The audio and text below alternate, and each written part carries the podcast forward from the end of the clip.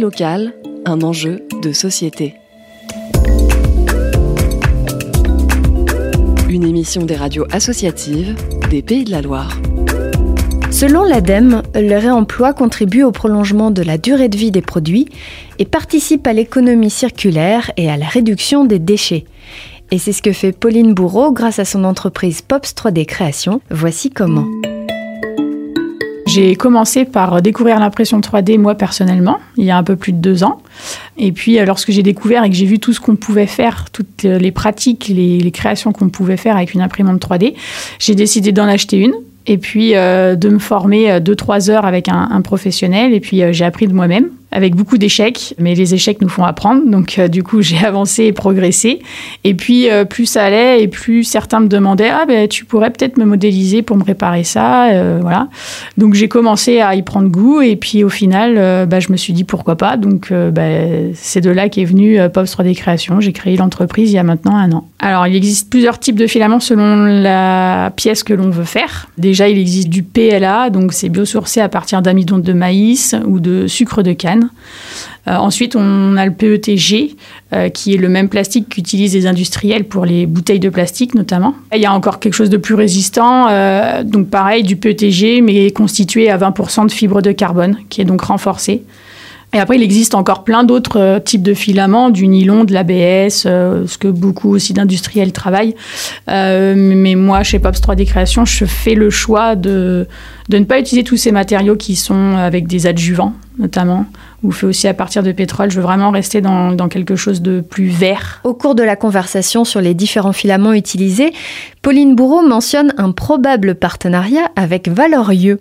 Valorieux, entreprise vendéenne qui a fait l'objet d'un reportage par Neptune FM pour Penser local, un enjeu de société. Mais laissons Pauline Bourreau de Pops 3D Création s'exprimer sur le sujet. Et là, justement, je viens de découvrir euh, une société qui revalorise en fait les, filets de pêche euh, en plastique, euh, justement, où on sait quoi faire de, ces filets. Une entreprise vendéenne que j'ai découvert par hasard à la télé. Donc là, on est, en instance de voir, je vais tester le, le matériau justement, mais qui n'a pas d'adjuvant, qui est rien, qui est vraiment recyclé et recyclable à l'infini. C'est-à-dire que moi, tous les déchets que j'ai euh, lors de, l'impression, parce qu'il faut savoir que lorsqu'on imprime, on a des supports euh, d'impression, parce que la machine ne peut pas imprimer dans, le vide, donc elle génère des supports. Tous ces supports-là, on les retire euh, pour récupérer notre pièce. Et donc, en utilisant ce filament fait à partir de filets de pêche, on peut en fait redonner à l'entreprise pour ensuite encore une nouvelle fois être recyclé. Donc là, on est vraiment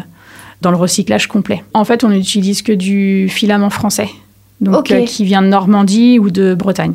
D'accord. Ça aussi, c'est un choix, euh, un choix personnel. Qu'est-ce qui a motivé votre choix ben, personnel En fait, l'impression 3D, c'est aussi pour le réemploi. Hmm. pour favoriser le réemploi, euh, notamment pour les, les, pièces de jeux de société, par exemple, ou pour réparer son appareil électroménager voilà, pour n'importe quel type de pièce, euh, pour éviter encore de, euh, de racheter.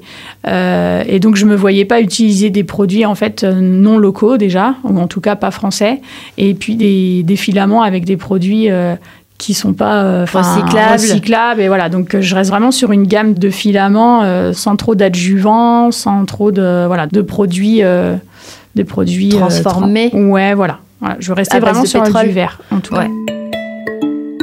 C'est un avantage aussi, l'impression 3D, c'est euh, qu'on peut aussi faire du sur-mesure où on peut adapter la pièce. Par exemple, s'il y a des pièces qui cassent toujours au même endroit, euh, on peut très bien euh, optimiser la pièce en épaississant par exemple une coque, enfin une partie de la pièce, si ça le permet. On peut alors augmenter l'épaisseur, enfin voilà, en, termes de modélisation pour éviter que ça recasse.